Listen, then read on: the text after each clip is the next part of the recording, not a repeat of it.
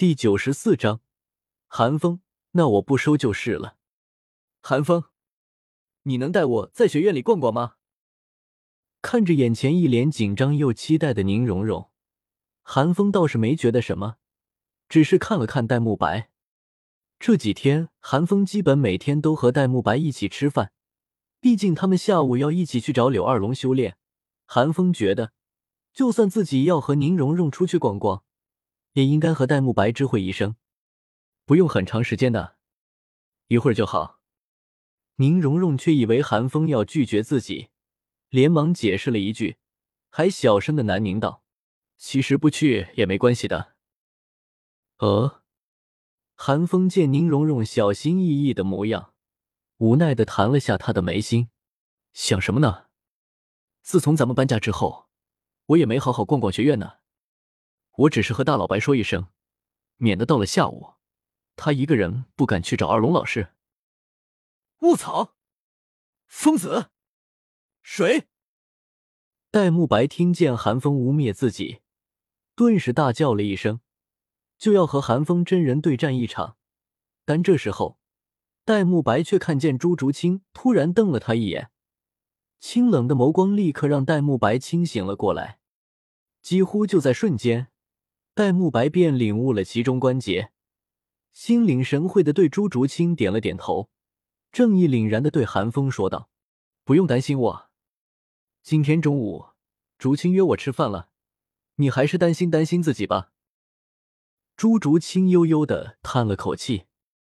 朱竹清发现，自从戴沐白和韩风混到一起之后，越来越像个憨包了。近墨者黑啊！朱竹清心中感慨了一声，但他不得不承认，比起之前那个不敢面对过去流连花丛、毫无斗志的戴沐白，现在的这个戴沐白至少不让人讨厌。而韩风则是眯了眯眼，意味隽永的看了看戴沐白。以他对戴沐白的了解，戴沐白根本就是想趁机和朱竹清独处而已。戴沐白也对韩风挑了挑眉。两人就这样以眼神进行着一段男人之间的对话。过了一会儿，韩风深深的看了戴沐白一眼，点了点头，满意的笑道：“那好吧，祝你用餐愉快，祝你观光愉快。”戴沐白同样咧嘴笑了笑，满是深意的对韩风笑道：“今天三哥的幸会送来，我也不能陪蓉蓉了。韩风，蓉蓉就交给你了。”小五白了眉来眼去的韩风和戴沐白两人一眼，十分自觉的说道：“早上的课程很快就过去了。”小五跟朱竹清和宁荣荣打了声招呼便走了，眼底带着思念之色，显然是去找大师要唐三寄回来的信了。说来也离谱，这三个月里，唐三总共寄回来了十多封信，里面能够让韩风他们知道的内容，居然只有短短的几句话。其他的，不是写给小五的，就是写给大师和弗兰德他们这些老师的。竹青，我们走吧。戴沐白也走到朱竹清面前，邀请道，脸上满是压制不住的得意之色。朱竹清轻哼了一声，既没有拒绝，也没有同意，只是迈开修长的大腿，朝着外面走去。戴沐白见状，咧嘴一笑。乐得得的跟了上去，戴沐白他们都走了，韩风耸了耸肩，来到宁荣荣身边：“我们走吧。”嗯，宁荣荣连忙起身，点了点头，动作有些僵硬。韩风虽然不解，但却也没说什么，毕竟这也不是第一次了。韩风很是自然的朝着教学楼外走去。蓝霸学院虽然不如天斗皇家学院。但也是一等一的高级学院了，人造的森林、火山乃至冰川、瀑布，一个不缺。有时甚至能够看到几个学员聚在一起斗魂，倒是并不会让人觉得无聊。一路走来，寒风还真的就是在看风景，但这可就苦了宁荣荣了。这些风景，宁荣荣从小到大不知看过多少次了，早已经见怪不怪。再加上宁荣荣可是带着目的的，韩风这一路上压根不怎么说话，让宁荣荣很是为难。宁荣荣纤细的手指一直搭在手腕上，那上面带着一枚精致美观的魂导器手镯。他多次想让韩风看见他，可惜韩风每次都像是选择性忽略一样，压根就看不见。其实韩风倒不是没看见，毕竟那枚魂导器上镶嵌着的宝石实在是太夺目了。但韩风对这种华美的装饰品属实无感。为了避免惹宁荣荣生气，韩风很理智的选择了避而不谈。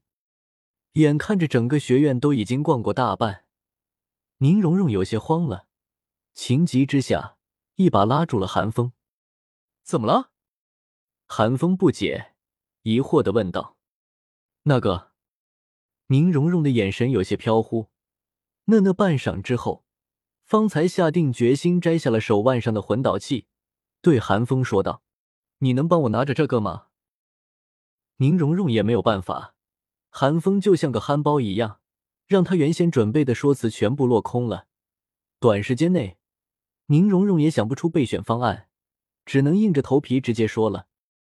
韩风接过宁荣荣手中的魂导器，打量了一番后，表情有些怪异：“看来，你应该不是简单的想逛逛吧？”宁荣荣表现的实在是太明显了，韩风想不察觉都难。怎么可能？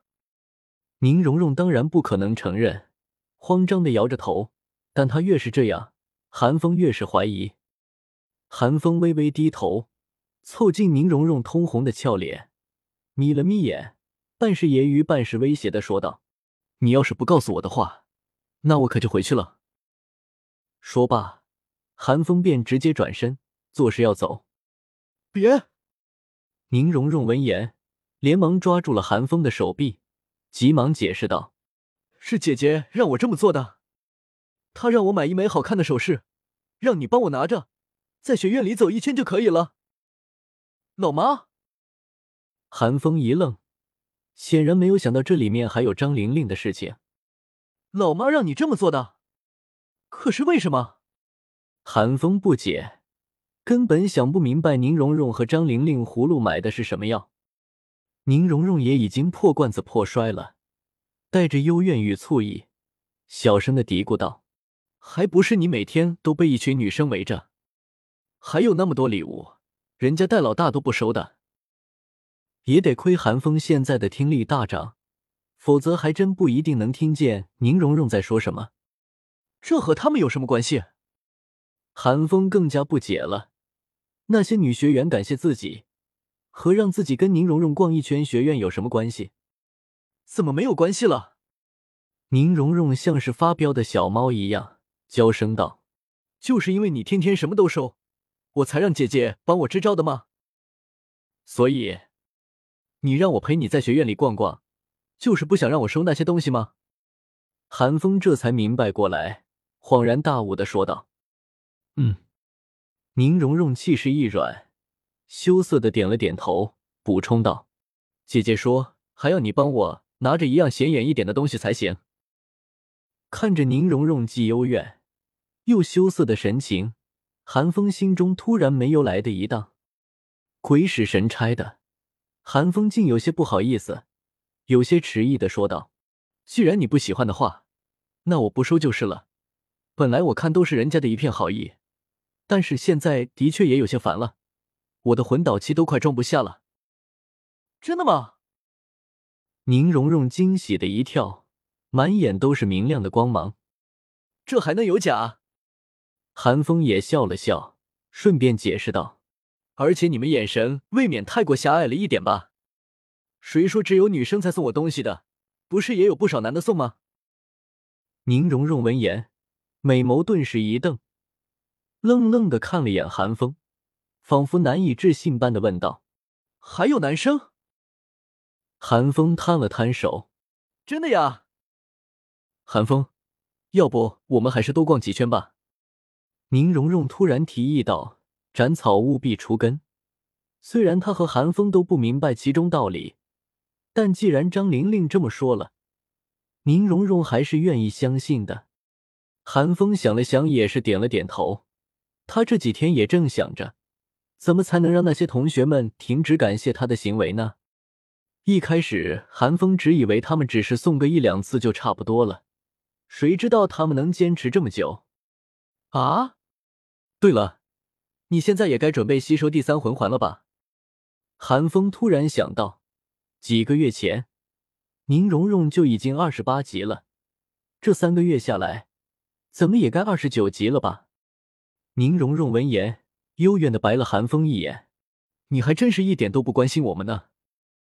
我早就已经三十级了，竹青和胖子也快三十级了，我们正打算一起去猎取第三魂环呢。”呃，韩风有些不好意思，挠了挠头：“这几天修炼的太入迷了。”宁荣荣嫣然一笑，并不在意，只是狡黠的说道：“那作为道歉。”是不是该陪我们一起去猎取魂环呢？